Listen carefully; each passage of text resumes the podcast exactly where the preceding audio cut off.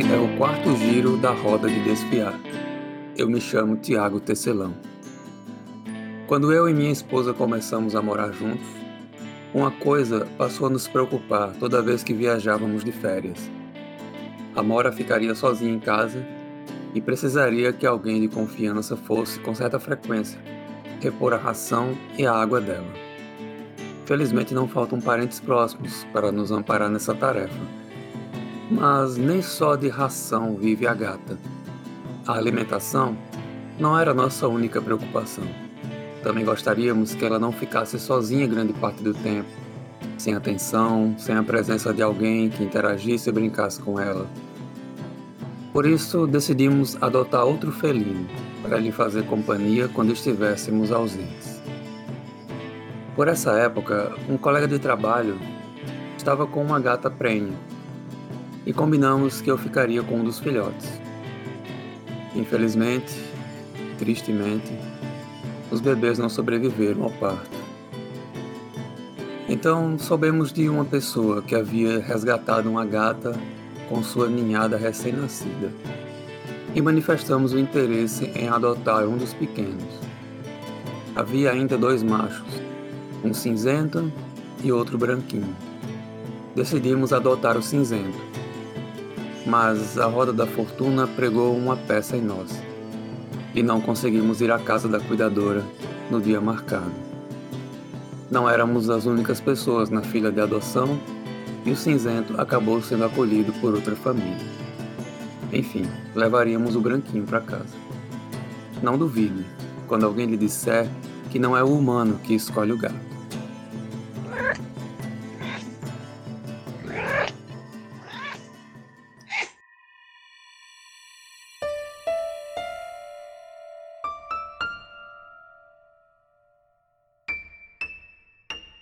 A chegada do filhote foi conturbada, como já disse antes no giro da roda sobre a mora.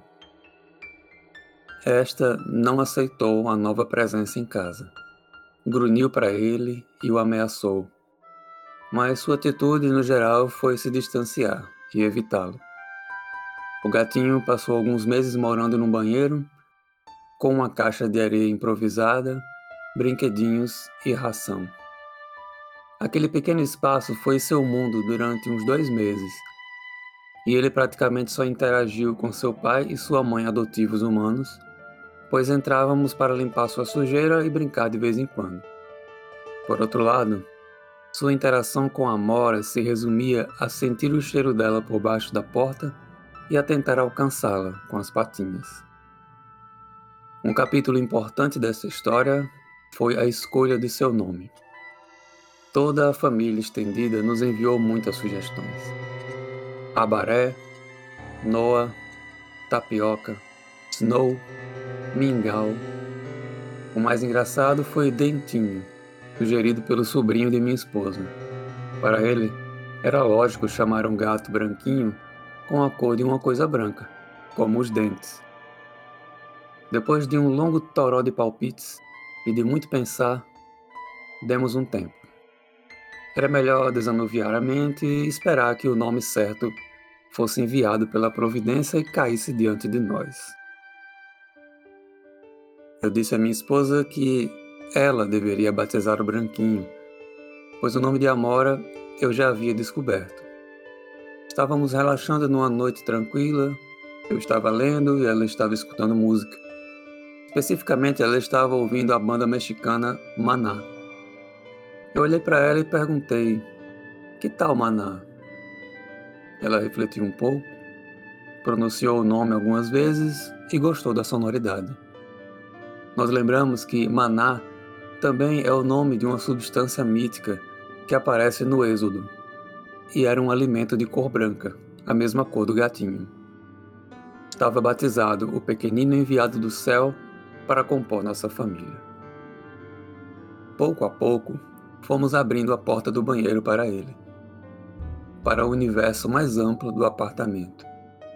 E começamos a aprender como era sua personalidade. Ele tinha as patas magrinhas e a cauda rajada e fina. Dizíamos que ele parecia um ratinho.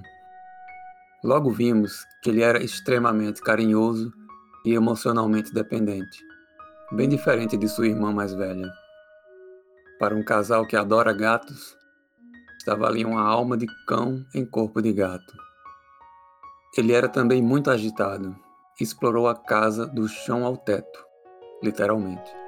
Rimos ao vê-lo escalar as telas nas janelas do apartamento como um macaquinho. E quando mexíamos em suas orelhas e sua cabeça, ele mudava de feições. Ora parecia um coelho, ora um cordeirinho. Maná é um gato muito versátil, que combina vários animais em um só. Bem que minha mãe havia sugerido para ele o nome Noah, uma variação de Noé, aquele que construiu uma arca para salvar todos os animais do dilúvio. Bom, não foi Noé, mas ainda assim acabou sendo uma referência bíblica. O mito conta que, quando os hebreus conseguiram escapar do Egito, Javé enviou o maná para que seu povo pudesse se alimentar no deserto.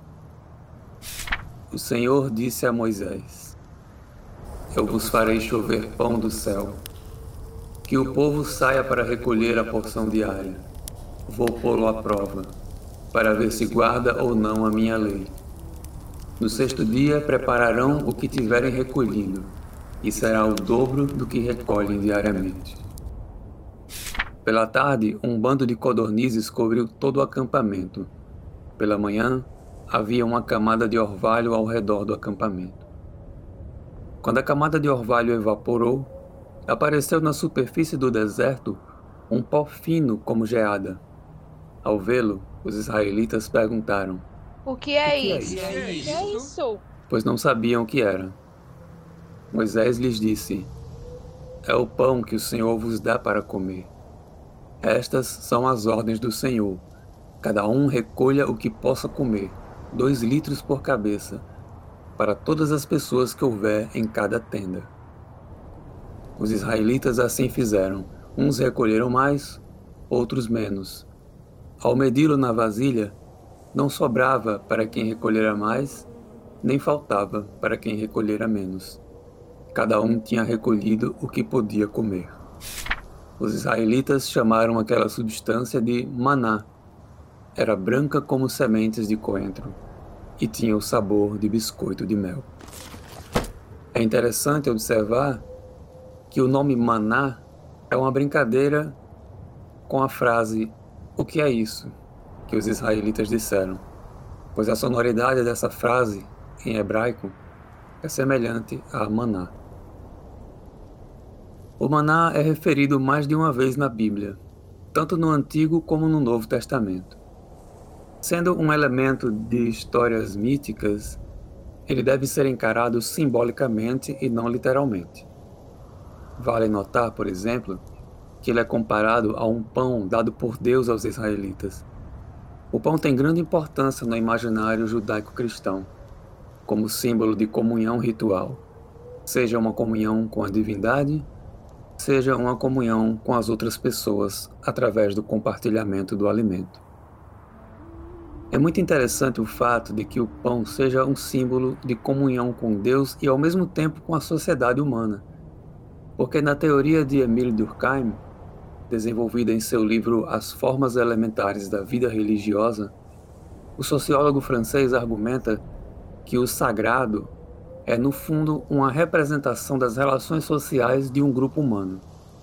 Sendo assim, Deus é a representação do povo que comunga com ele e cujos membros comungam entre si.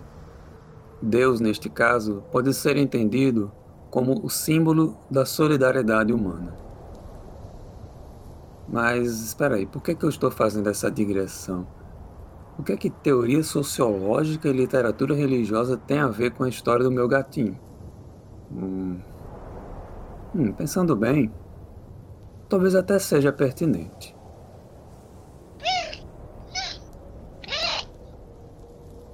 Vamos dar um salto até os evangelhos, no Novo Testamento. Ali é possível encontrar menções ao maná, comparando ao pão. Jesus elabora justamente a reflexão a respeito da relação entre as fontes de alimento para o corpo e para a alma. João conta que, depois de multiplicar o pão para distribuí-lo a uma multidão faminta, Jesus disse o seguinte: Eu vos asseguro que me procurais não pelos sinais que vistes, mas porque ficastes saciados de pão. Trabalhai não por um sustento que perece, mas por um sustento que dura a vida eterna, aquele que este homem vos dará. Nele, Deus Pai pôs o seu selo. Disseram-lhe: Que sinal fazes para que vejamos e creiamos? Em que trabalhas? Nossos pais comeram o maná no deserto, como está escrito: Deu-lhes a comer pão do céu. Respondeu-lhes Jesus: eu vos asseguro que não foi Moisés quem vos deu o pão do céu, é meu Pai quem vos dá o verdadeiro pão do céu. O pão de Deus é aquele que desce do céu e dá vida ao mundo. Disseram-lhe: Senhor, dá-nos sempre deste pão. Jesus lhes respondeu: Eu sou o pão da vida.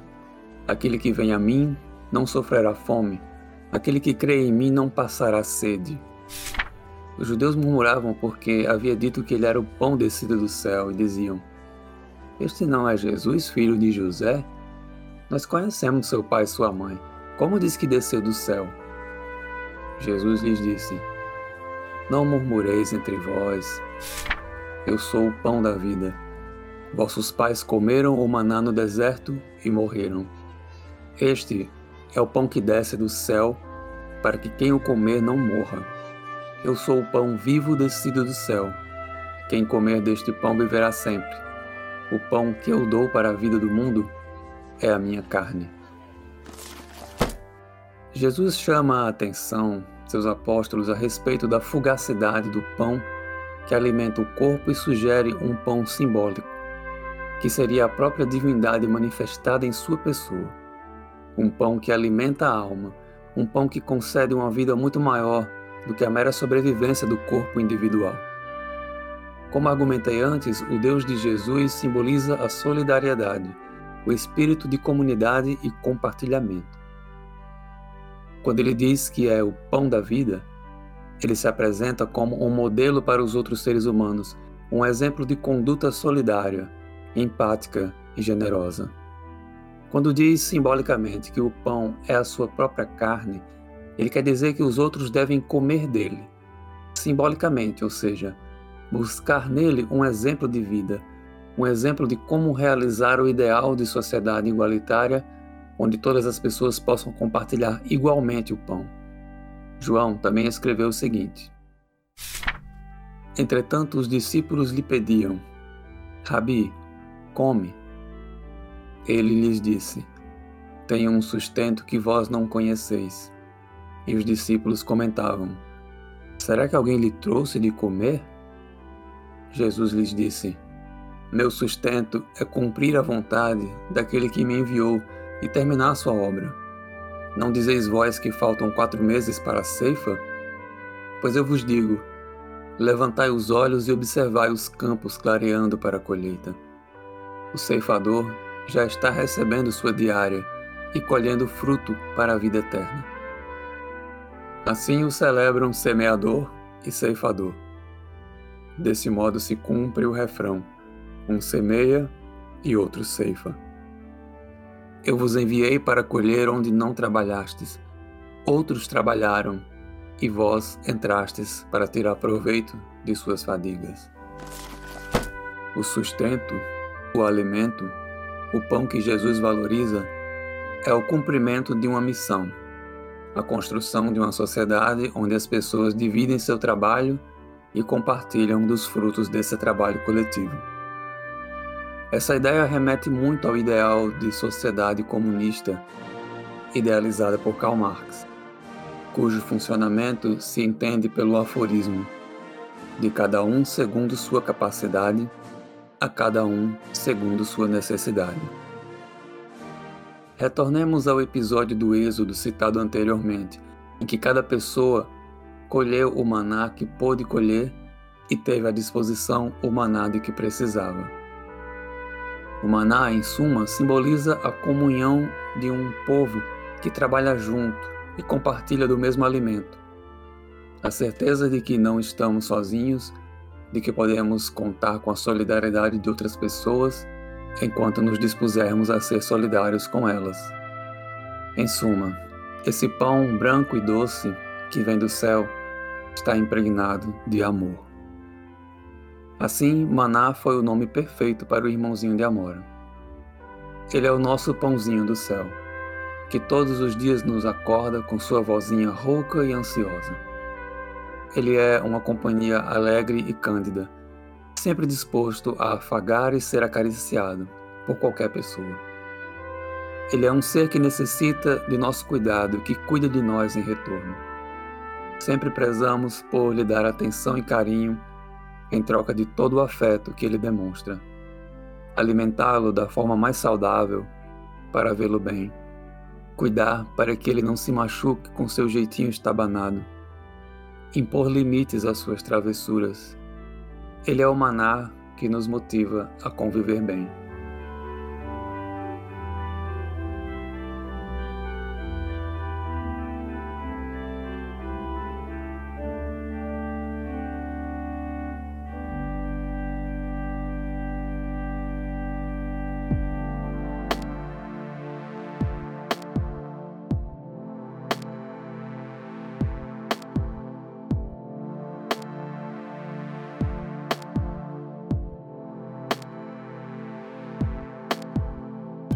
Uma das canções mais populares da banda mexicana Maná se chama Eres mi religión, ou em português, Você é minha religião.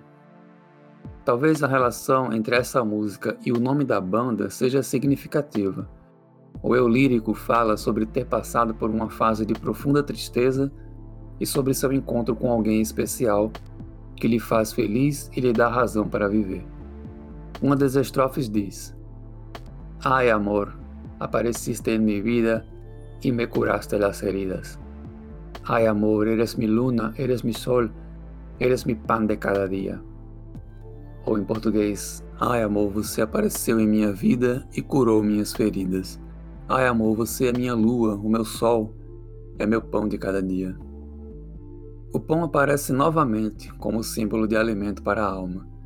O amor pode ser uma das manifestações desse mistério inefável que nos permite estabelecer laços com outras pessoas, outros indivíduos, outros animais. Maná é um gatinho que nos desafia diariamente a lidar com as necessidades do outro, suas demandas por atenção, por interação em brincadeiras, por disciplina para não machucar sua irmã nem a si mesmo. Ele cumpre bem seu papel de fazer companhia felina à Amora, mesmo que às vezes ela não goste. Felizmente, ela aprendeu a ser mais brincalhona na interação com ele. Ele cumpre bem seu papel de nos trazer um alimento para nossas almas, acender uma chama para que nos acalentemos uns aos outros. Quero agradecer a todas as pessoas que ouviram este episódio. E um obrigado a todas as que comentaram o episódio anterior. Thaís Cordeiro Leite, Paulo Perigo, Marisete Leite, Ana Clara Leite de Barros, Gina Cerqueira Leite Hiramoto, Georgina Leite, Elizabeth Leite, Henrique Barreto e Eduardo de Souza. Se você gostou desta história e quer ouvir outros giros da roda, siga-me no Twitter em arroba Roda de Desfiar. Se quiser compartilhar suas impressões sobre este podcast, envie um e-mail para rodadedesfiar.teianeuronial.com ou comente em rodadedesfiar.teaneuronial.com. Agora preciso ir. Maná está aqui demandando minha atenção. Nos encontramos no quinto giro da Roda de Desfiar.